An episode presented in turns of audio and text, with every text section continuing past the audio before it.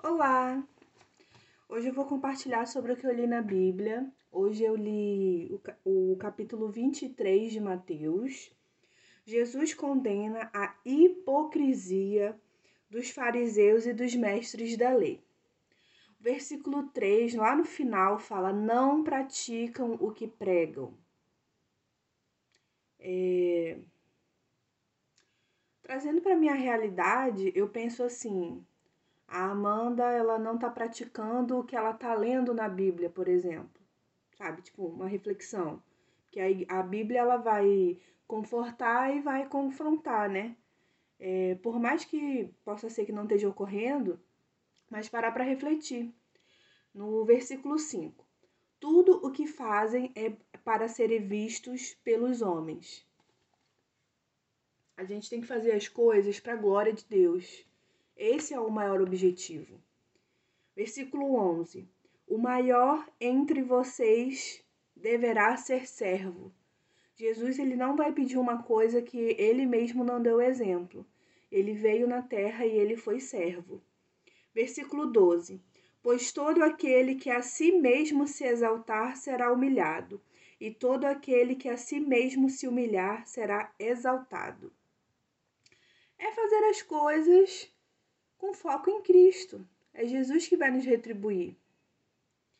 E aí, por sete vezes nesse capítulo, Jesus deixa o alerta com a palavra hipócritas.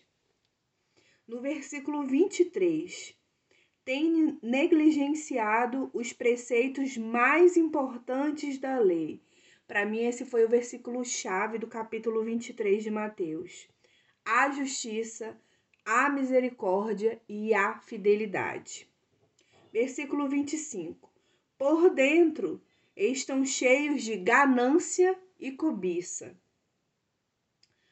Nisso aqui a gente já pode orar para o Espírito Santo examinar a gente, para ele tratar se houver alguma ganância, para ele tratar se houver alguma cobiça. E voltando um pouco no 23, né? Que a gente possa ser justos, agir com justiça, a, é, sermos misericordiosos, agir com fidelidade para conosco, para com Cristo, para com as pessoas. Versículo 28.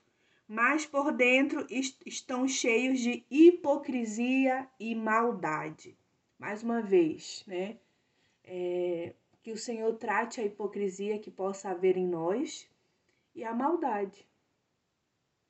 A palavra de Deus diz que o único que é bom é Deus, né? Então, desde que o pecado entrou no mundo, a gente pode achar que não é, mas há perversidade, há maldade, mas o Espírito Santo está disposto a tratar. E, aqui por, e por aqui se encerra as considerações de Mateus capítulo 23.